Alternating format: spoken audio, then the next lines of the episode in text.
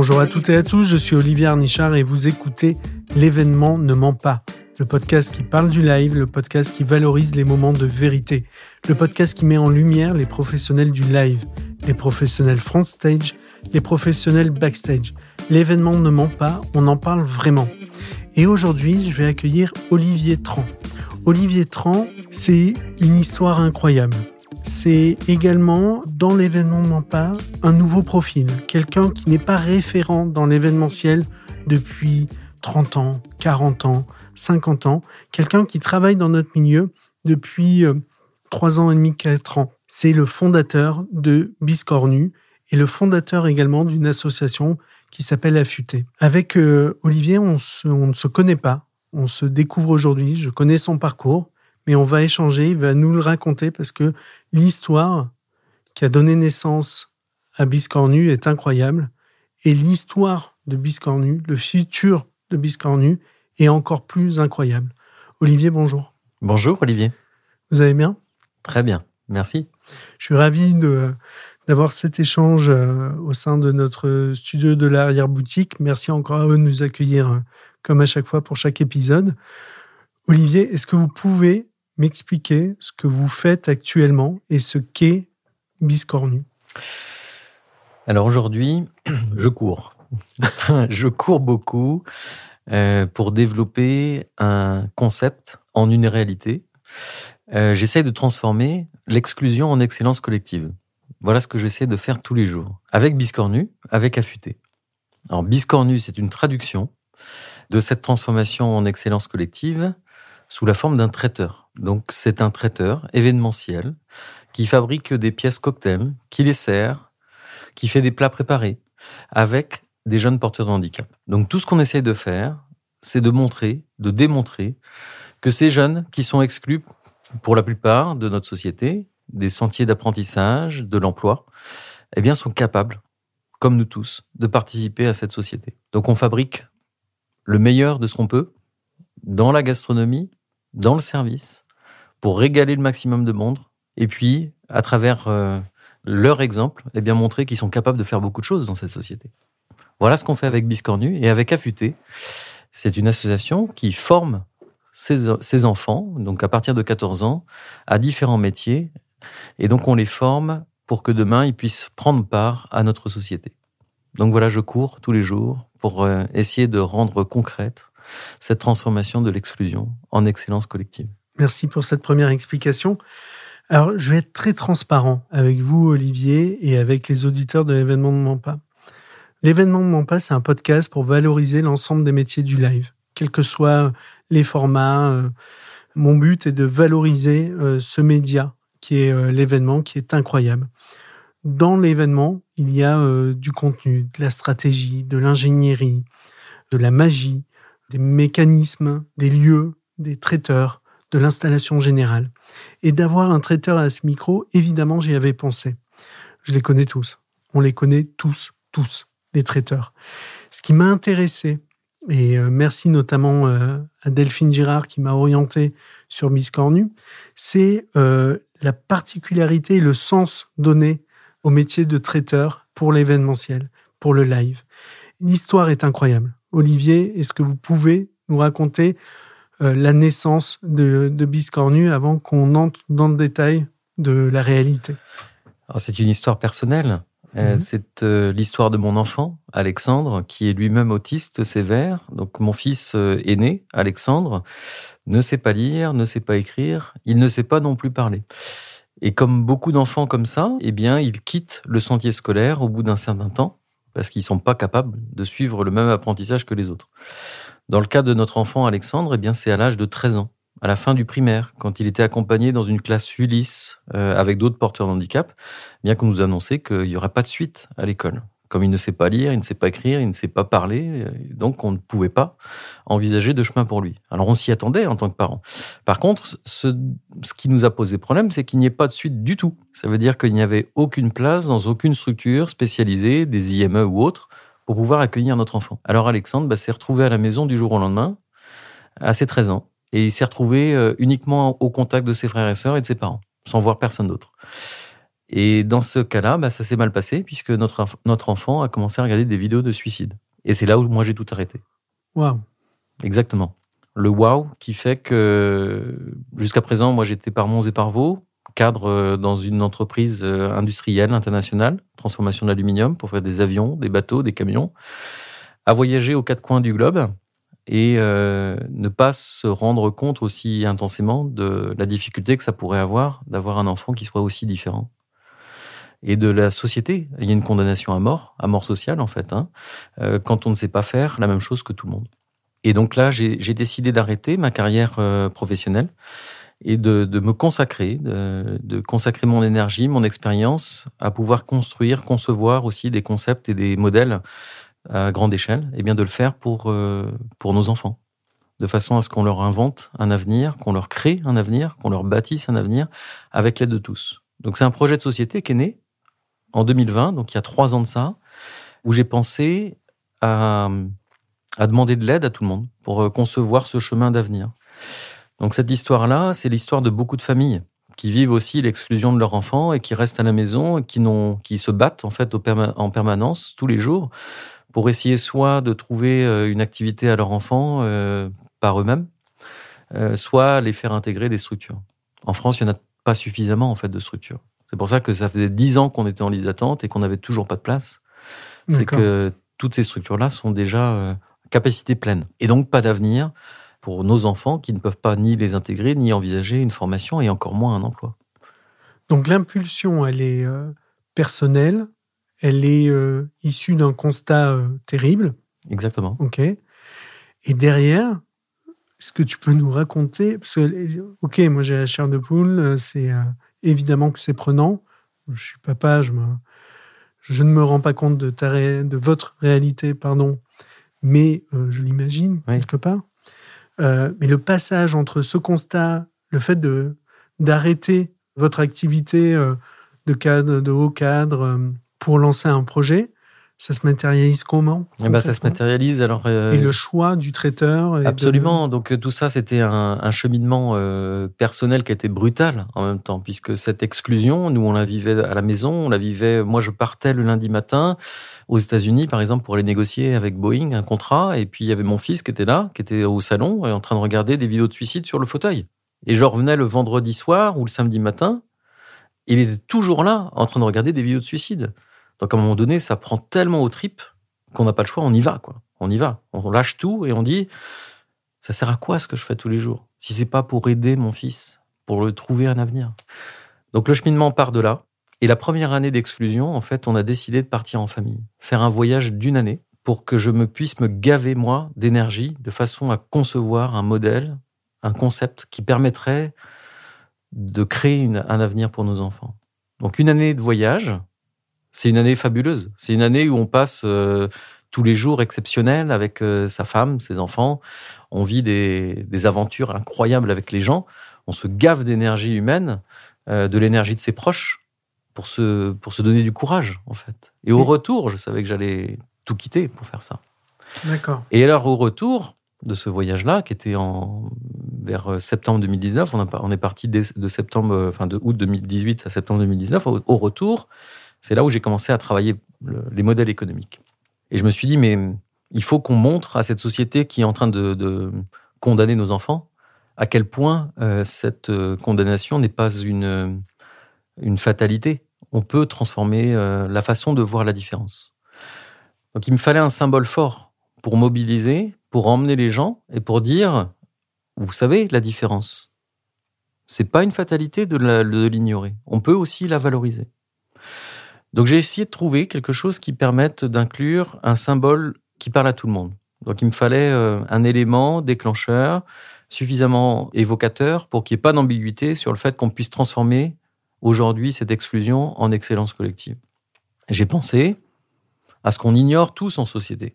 Je me suis dit, ben, nos cheveux, par exemple, nos cheveux, on les jette par poignée, ça en fait des tonnes. Euh, on les incinère, on, les met, on, les enfouit, et en fait, ça crée davantage de pollution. Euh, pourquoi ne pas valoriser ses cheveux? Donc, je me suis intéressé aux caractéristiques mécaniques des cheveux. Et je me suis dit, mais tiens, mais en fait, c'est une propriété extraordinaire. On peut mettre une tonne de pression sur un cheveu avant qu'il explose. Autrement dit, on peut faire des, des compactages de cheveux où il y aura toujours de l'air dedans. Donc des panneaux d'isolation acoustique et phonique, pourquoi pas, avec des cheveux. Et que je commençais à regarder ça. Je me suis dit, mais il y a aussi d'autres choses qu'on jette. Notre urine, bêtement, bah, on jette ça, alors qu'on pourrait en faire de l'engrais. Dedans, il y a en fait les trois composés magiques pour faire pousser des plantes. Et en plus, les mines d'engrais de, chimiques viennent à l'extinction en 2050. Donc j'ai essayé de trouver ce qu'on jette collectivement, sans même nous en rendre compte, ben, parce qu'on l'a fait depuis tout le temps. Et puis d'essayer de le valoriser. Je me suis dit, bon, on va faire de l'engrais naturel de cette urine. Je me suis dit, mais le textile, pareil, textile. On a une plante extraordinaire à côté de chez nous qui pousse toutes conditions, même avec la canicule, la sécheresse, l'ortie. Et en plus, je regarde, au Moyen-Âge, on faisait des, des, vêtements en ortie, avec la fibre d'ortie, qui est naturellement creuse, ce qui fait que c'est un matériau qui est un peu euh, unique pour euh, l'hiver comme l'été, d'avoir une isolation naturelle. Et puis, je me suis dit, mais en fait, je vais pas pouvoir embarquer le maximum de gens avec ça. Il me faut autre chose. J'ai continué à chercher, à chercher, et enfin j'ai trouvé dans la gastronomie quelque chose qu'on jette en masse, des fruits et des légumes. Alors on se dit, mais comment ça se fait qu'on jette autant de fruits et de légumes? Mais en fait, on en jette 45% de fruits et de légumes parce qu'ils sont pas dans le calibre. Ils sont soit trop gros, soit trop petits, et donc ça rentre pas dans la cagette qui va permettre d'être acheminé euh, facilement vers la grande distribution ou vers euh, l'agroalimentaire, les usines. Donc le rendement n'y étant pas, soit il n'y en a pas assez dans la cagette, soit ça rentre pas dans la cagette donc ça tombe. Donc plutôt que de s'embêter, ben on enlève. Après, il y a d'autres euh, formes d'exclusion pour euh, le calibre. Hein, euh, quand c'est trop petit, les gens n'en veulent pas non plus, etc. Et ça, ça représente 45% de la production agricole dans le monde qui est jetée. Et, donc, je suis tombé sur ce chiffre-là et je me suis dit, voilà un parfait élément de ce qu'on jette en société sans même nous en rendre compte. Et c'était exactement à l'image de nos enfants qui sont exclus parce qu'ils ne savent pas lire, ils savent pas écrire et ils savent pas parler. Et pourtant, ils savent faire des choses. Donc voilà, l'idée était partie de là, de me dire, avec ces fruits et légumes, je tiens un domaine universel, celui de la nourriture, celui de manger, qui nous concerne tous. Donc on a tous besoin de manger matin, midi et soir, donc ça permet de toucher tout le monde. Et donc, de pouvoir lancer un challenge qui était aussi grand qu'un grand écart euh, le plus immense possible, de dire, mais de cette exclusion, on va en faire le meilleur de cette société dans la gastronomie. C'était ça l'ambition. L'ambition était née de démontrer, avec ma douleur, que nos enfants, ils pourraient, ils pourraient réaliser de, de formidables choses dans cette société. Et donc, je voulais leur faire faire le meilleur. Je me suis dit, nos enfants, ils sont capables de faire le meilleur. Il faut juste qu'on repense nos organisations d'entreprise. Il faut qu'on pense cette façon de faire de l'activité ensemble pour leur laisser leur place et que derrière, on construise ce chemin d'excellence collective. Alors, j'ai demandé à des chefs étoilés de m'aider, des meilleurs ouvriers de France, de me dire, mais attendez, l'excellence individuelle, certes, vous l'avez vous, vous savez ce que c'est, mais de l'excellence collective. Si vous, les plus forts, vous partagez avec d'autres, vous ferez exister d'autres. Et ça, ça devient de l'excellence collective. Vous donnez une vie à d'autres, vous offrez une vie à, d'autres, grâce à votre, à votre force. Qu'avez-vous demandé spécifiquement à ces chefs étoilés, ces meilleurs ouvriers de France, au niveau du produit, je parle? Alors, on a, on a demandé de participer à la construction, à la conception de recettes. Voilà ce qu'on a demandé. On a dit, vous qui êtes très fort, issus des, des, fruits et légumes Exactement. abîmés. Alors, on avait un cahier des charges euh, très strict parce que l'ambition n'est pas petite pour un projet comme celui-là. C'est un projet de société. Il faut que ce soit visible. Il faut que ça rassemble également. Donc, je voulais démontrer que, au lieu d'être à la traîne, nos enfants, ils pouvaient être devant les autres. Ils pouvaient être en tant qu'avant-garde d'une nouvelle façon de faire de l'économie. Donc, il fallait que j'embarque tous les engagements qui font que la façon de faire une économie, elle soit vertueuse elles permettent de répondre aussi à des problématiques actuelles, conjoncturelles, mais aussi structurelles. Moi qui avais participé pendant 20 ans à la construction des profits de société, je savais très bien qu'il y avait des, arbitrages sur des priorités qui faisaient qu'on n'était pas forcément toujours en adéquation avec tous les engagements qu'on pouvait avoir pour nos enfants. Et là, je voulais démontrer que c'était possible de dire, on crée une ambition d'économie qui soit vertueuse, qui soit en adéquation avec les règles environnementales de ressources limitées pour ne pas euh, gaspiller, pour valoriser, pour reprendre, pour réutiliser. Donc de remettre un peu de bon sens aussi au cœur de cette économie pour qu'on évite de ne viser que l'argent, que le profit, et qu'on intègre d'autres dimensions, d'autres valeurs dans nos économies. Et je me suis dit, il faut que c'est nos enfants à nous, ce soit eux qui montrent le chemin de ce que devrait être l'économie à d'autres. Donc dans cette ambition-là, j'ai assemblé à la fois l'idée que ce soit des, chefs étoilés, meilleurs ouvriers de France, qui donnent des recettes, qui accompagnent nos enfants pour pouvoir les former et qu'ils arrivent à faire euh, leur plat. J'ai embarqué du 100% euh, bio, eh oui, parce qu'il fallait que ce soit euh, des produits qui ne dégradent pas l'environnement ou la faune, que ce soit des, des, ingrédients uniquement locaux et de saison, donc ça veut dire franco-français de l'Hexagone. On doit être le seul traiteur en France à ne pas faire de chocolat ni d'ananas, ni d'avocat. Eh oui, et on en est fier en plus. Parce que souvent, les clients disent Ouais, mais là, on va arriver au, au période de Noël. Je dis Ben oui, on arrive au période de Noël. Et ben, on va vous proposer plein de choses pour les périodes de Noël. Des bonnes petites choses, avec plein de fruits, plein de légumes.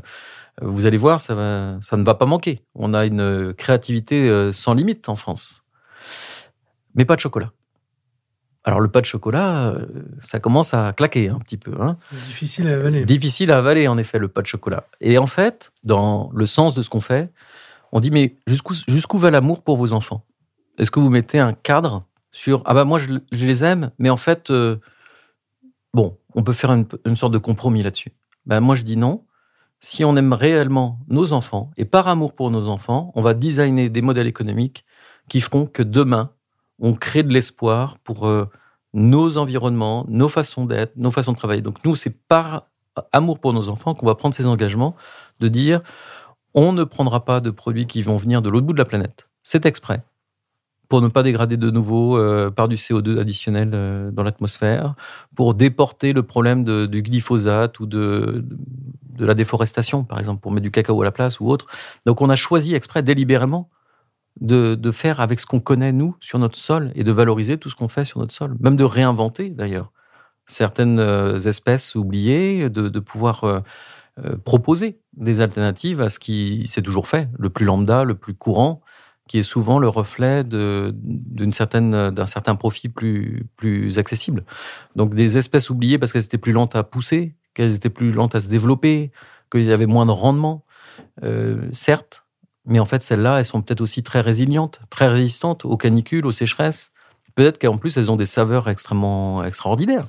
Ce que je trouve euh, très euh, intéressant dans ce que vous dites, c'est euh, au-delà de, évidemment, du point de départ, du constat personnel, de l'aspect humain, profondément, on le sent, hein.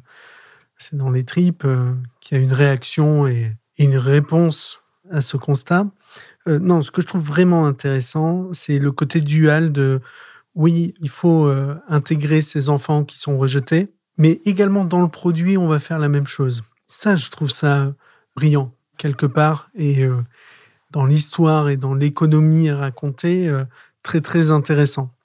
Ce qui, ce qui me frappe aussi, c'est le côté, je, je, prends l'exemple du chocolat, ok, le côté radical également, dont presque vous auriez pu vous passer. Si vous aviez été... Euh, Absolument. Ok. Euh, finalement, pardon hein, pour mes mots, mais l'histoire, si je parle juste d'entreprise, l'alibi, vous l'avez. C'est pas un alibi, hein, entendez-moi bien. Bien sûr. Comprenez-moi. Hein. Mais presque, vous auriez pu éviter ce côté radical sur le produit, sur l'exemple du chocolat. Et pourtant, vous y allez. Et donc, vous demandez un effort minime au client, oui. mais euh, réel, de son point de vue.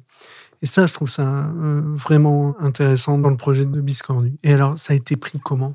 Parce que un moment, le traiteur, c'est celui qui crée le produit, qui le présente, qui le présente aussi en, face d'un client. Toutes ces dimensions-là, et je, recentre sur le live, sur l'événementiel, ça s'est passé comment le, premier événement le... Oh là, ça c'est une belle anecdote celle-là. Le premier événement. Je vais peut-être trop vite, Olivier, et à ce moment-là, euh, soyez libre. C'est parfait, non, non, c'est très bien comme ça. En fait, le premier événement, il est très révélateur du, sens du projet. Donc, on se retrouve. Euh, je commence le projet en, 2020, euh, milieu 2020. En octobre 2020, ma femme met sur les réseaux sociaux, Facebook, en fait, l'histoire du projet sans me le dire. du coup, les personnes se partagent cette histoire-là qui avait été rédigé par mon ami qui fait de la com et justement qui, qui que j'avais demandé à qui j'avais demandé de m'accompagner dans ce projet-là parce que j'avais besoin de porter un projet de société avec un angle de communication parce que moi j'avais trop de colère en moi donc il fallait quand même arrondir un petit peu les angles par rapport à cette colère vis-à-vis d'une société qui dégradait euh, la vie de nos enfants en fait en fait quelque part et donc, euh, elle place ça. Ça a fait un million de personnes qui se sont partagées euh, la publication. Et donc, je me suis retrouvé quasiment instantanément avec des journalistes qui ont voulu connaître le projet.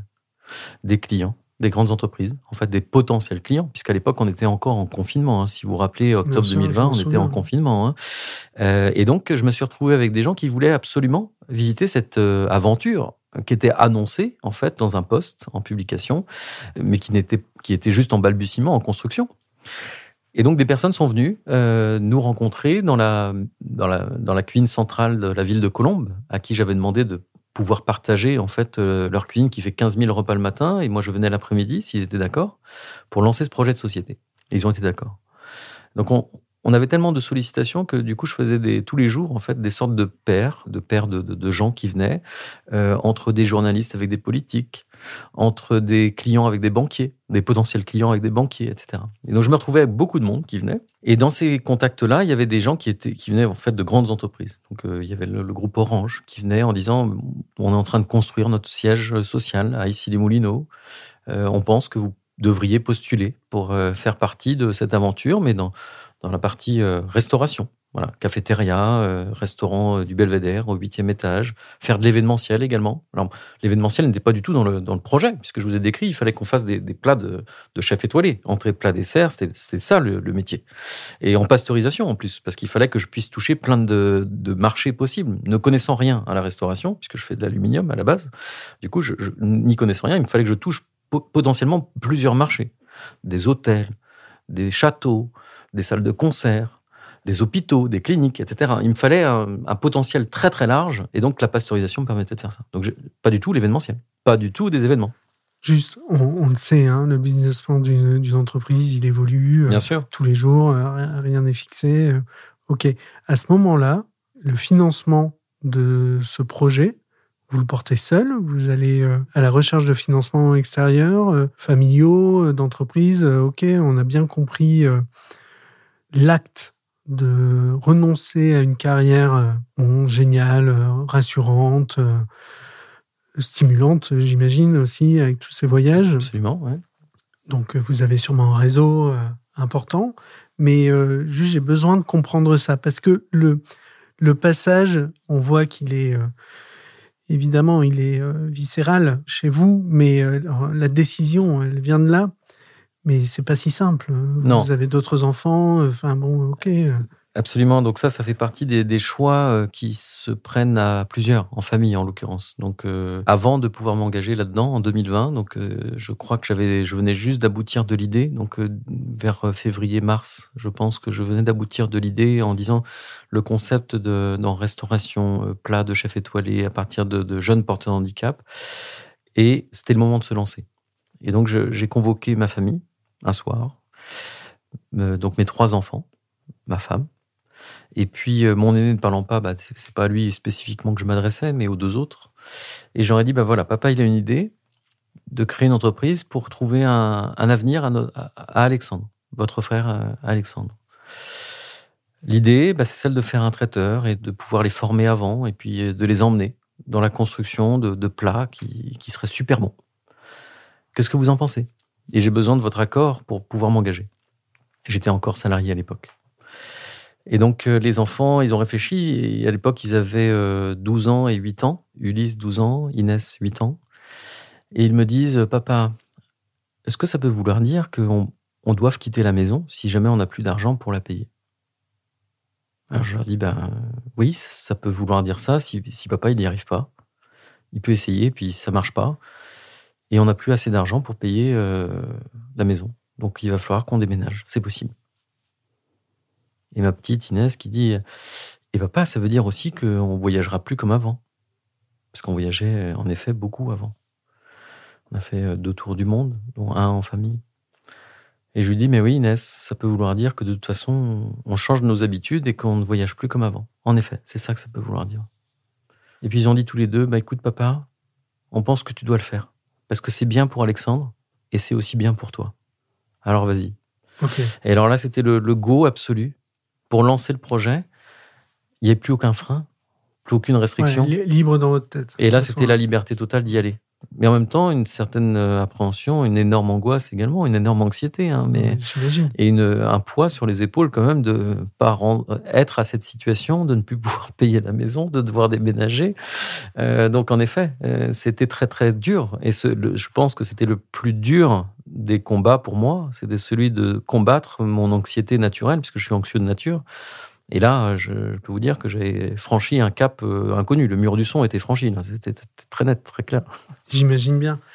L'histoire est tellement euh, belle que on pourrait y passer euh, des heures et des heures juste sur le finalement le démarrage, pardon, le, démarrage, le storytelling qui, est, qui, est, vrai. Hein, donc, ok, il n'y a pas de sujet. c'est tellement fort qu'on pourrait passer euh, la, soirée, euh, Olivier, à en parler.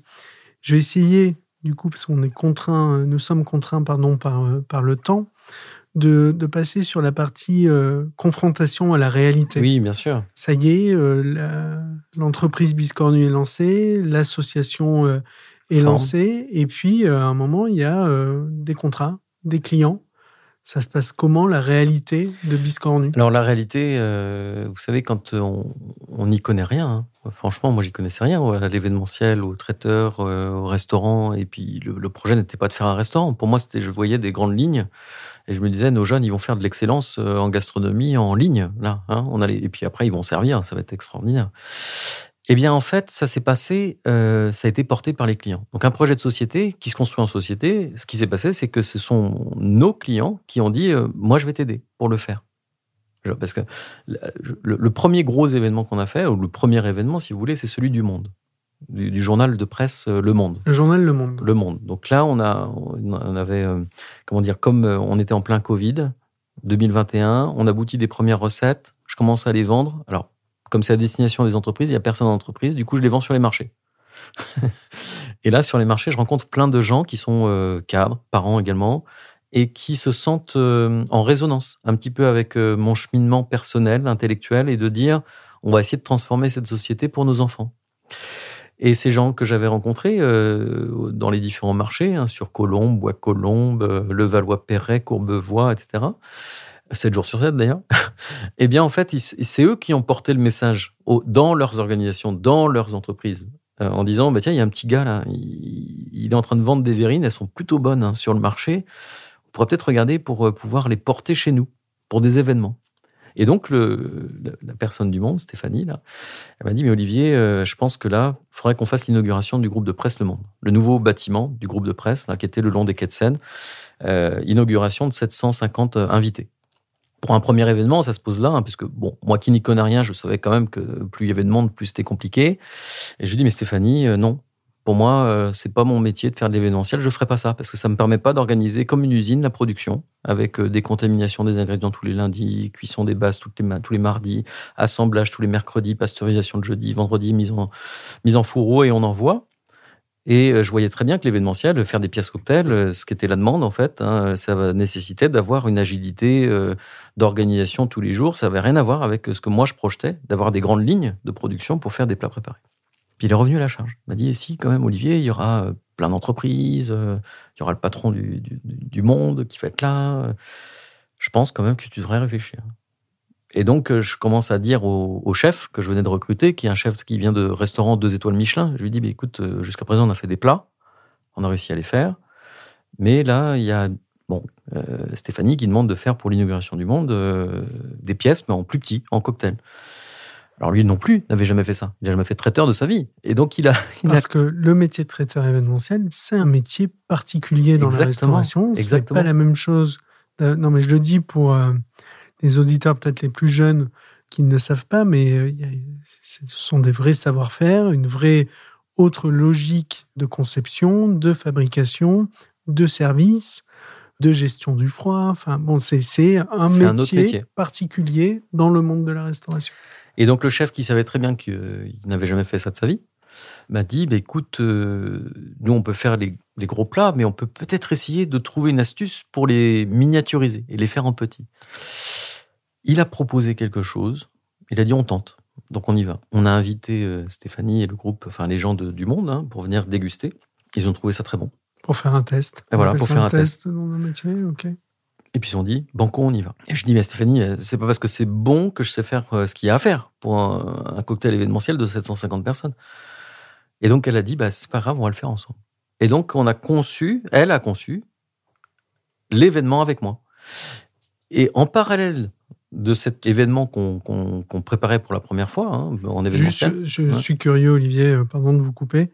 Stéphanie, donc, travaille au monde. Oui, c'est ça, oui. C'est, elle, elle occupe quel poste Directrice des relations publiques directrice de relations publiques. Peut-être qu'on peut la citer. Euh, ah bah, je, je, oui, euh, Stéphanie Leblanc. Stéphanie Leblanc, parce que c'est de ce que je comprends, c'est quelqu'un qui à un moment est touché par l'histoire et quand même saisit une opportunité pour vous, pour elle-même, hein, sûrement parce qu'elle y trouve un sens. Les choses ne sont jamais gratuites, euh, même dans le monde associatif. Euh, je pense que les parents, comme je disais, il y a une résonance avec les gens, bien, sûr. en tant que parents, en tant que citoyen, simplement d'envie de, faire bouger les lignes. mais, mais euh, même, en tant que, même en tant que collaborateur d'une entreprise. Bien sûr. De, voir l'intérêt.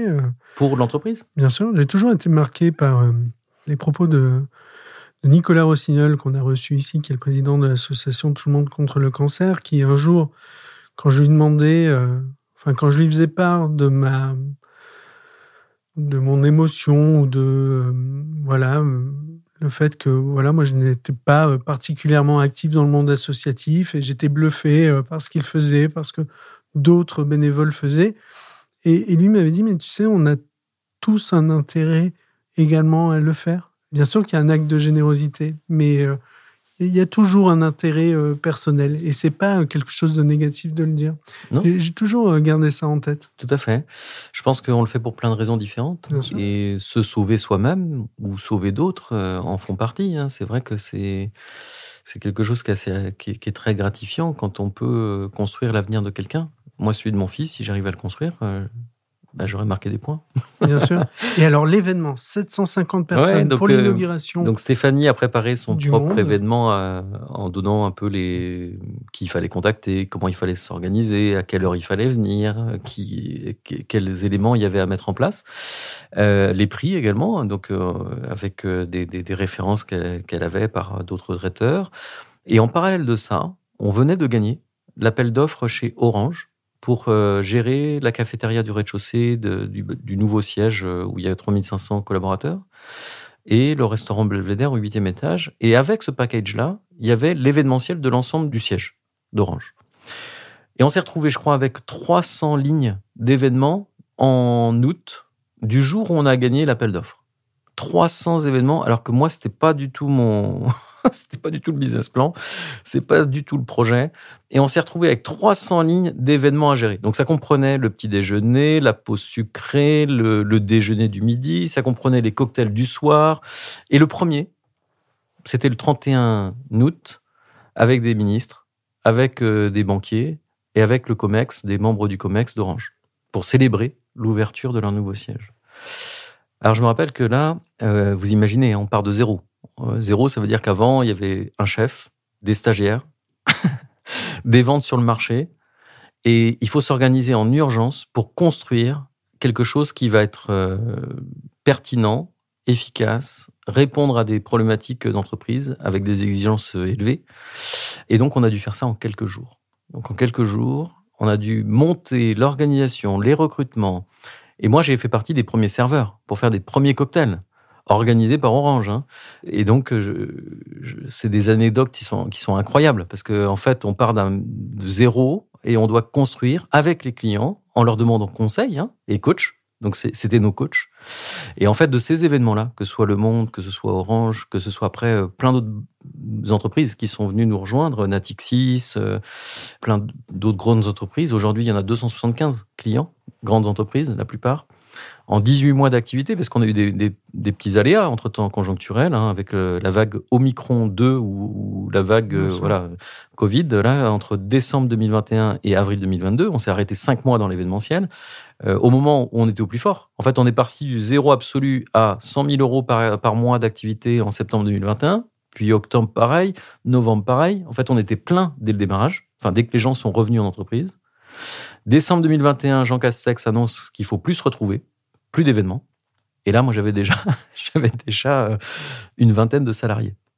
Donc, je me suis retrouvé de zéro à max sur un, enfin, un atelier partagé, zéro absolu avec 20 salariés, parce qu'on a recruté à tour de bras hein, pour Orange, pour les événements, etc. Et on s'est retrouvé euh, bah, justement sans activité pendant cinq mois.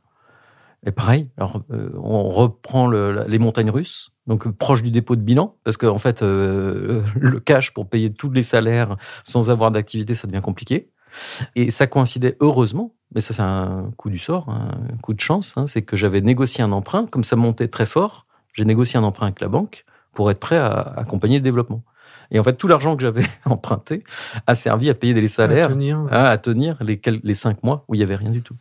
Juste Olivier, parce que on n'a pas fini sur l'anecdote du monde. Ce premier événement, 750 personnes. Il se passe bien? Oui. C'est une catastrophe? Enfin, dites-nous. Alors non, non, justement, le, tous les événements de départ, comme ils ont été euh, organisés, euh, on va dire avec les clients eux-mêmes, euh, dans le moindre détail, là, on avait le support d'un autre traiteur, justement, parce qu'on avait sur la logistique, la partie service, on n'était pas seul. Et on a trouvé les conditions qui permettaient de pouvoir gérer ça efficacement. Donc, on a produit on a servi avec, je, je crois qu'il y avait une équipe d'une vingtaine de jeunes porteurs de handicap à l'époque, et on était en duo avec des maîtres d'hôtel d'un autre traiteur qui venaient là en tant qu'experts métier, et on mettait en duo des jeunes porteurs de handicap avec ces maîtres d'hôtel. Et, donc ça s'est passé comme ça avec euh, un modèle où chacun contribue à porter le projet. Même un autre traiteur de renom qui, est connu sur le marché, qui, nous, qui est partenaire aujourd'hui, qui nous connaît bien, euh, qui s'appelle Fleur de Mai. On peut les citer, ils sont très bien. Et donc justement, c'est comme ça qu'on a construit ces premiers, ce, voilà, ce premier événement. C'était avec euh, l'aide du client, l'aide d'un autre traiteur. Et puis on a construit ce chemin d'inclusion ensemble et de dire, regardez, ces jeunes-là, ben, en fait, ils peuvent servir. Alors il y avait... Euh, tous les journalistes du monde qui étaient en train de s'amuser, qui prenaient plaisir, et, ils étaient servis par nos enfants, par nos jeunes. C'est ça qui est intéressant, c'est que sur la fonction traiteur, il y a le back-office, la conception, oui. le montage. Donc là, les jeunes enfants, ou adultes hein, d'ailleurs après, euh, participent. Et sur la notion de service, donc d'être face à un client, c'est également le cas. Oui, c'est ça. Est-ce que vous pouvez nous raconter deux anecdotes une anecdote de finalement de qui traduirait une pleine satisfaction, un moment où sur un événement vous vous êtes dit ok c'est beau, il se passe quelque chose, une satisfaction, et à contrario un pic de stress ou une anecdote un peu plus euh, euh, sur, sur du fail finalement. bien, sûr, euh, bien sûr, bien sûr, oh, je pense que des, des cas en fait dans l'événementiel, dès lors que chaque événement est, est particulier, est unique et qu'il faut des conditions extrêmement rigoureuse pour un succès en fait. Hein. Chaque euh, élément d'un événement peut déraper si jamais on n'est pas à l'heure, si jamais la personne n'est pas au bon poste, s'il nous manque des, des éléments. Dans les fails, je pense qu'au départ, on avait sous-estimé la capacité de boire des gens.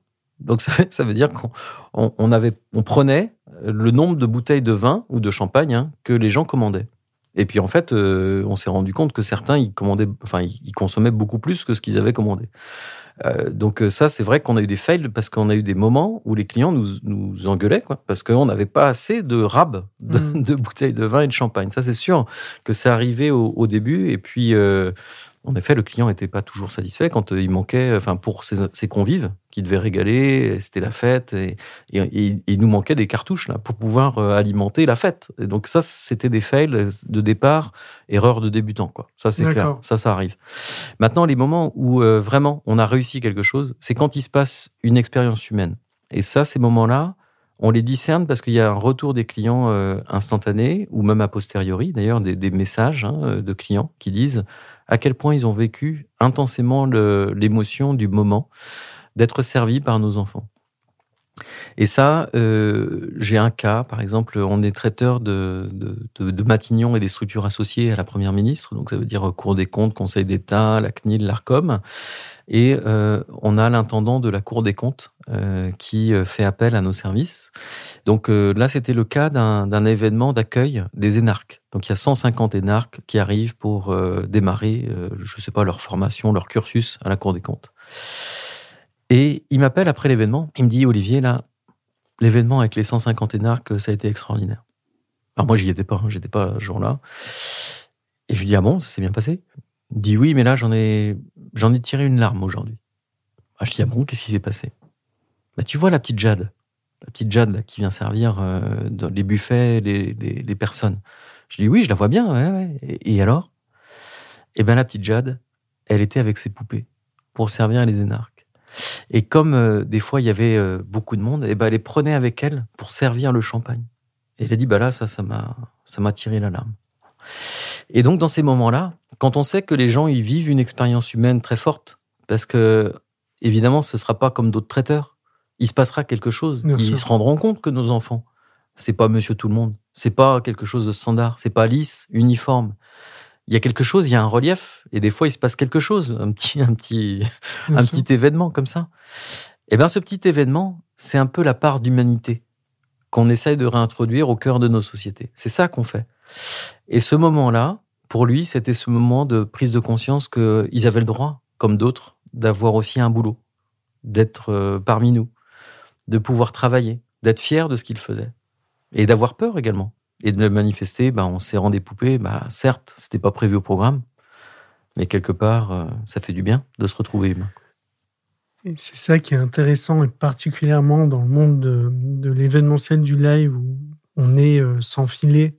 Les choses sont d'une précision. Les événements, euh, les temps forts dans un événement, c'est à une heure précise, c'est une chorégraphie, une ingénierie derrière où euh, on n'a pas le droit à l'erreur. Et en même temps, intégrer ces personnalités-là, ces personnes-là, en intégrant le fait que, évidemment, ça va être différent, mais qu'il y ait un partage de, et un accord entre le client, la cible qui est invitée, euh, l'organisateur, l'agence.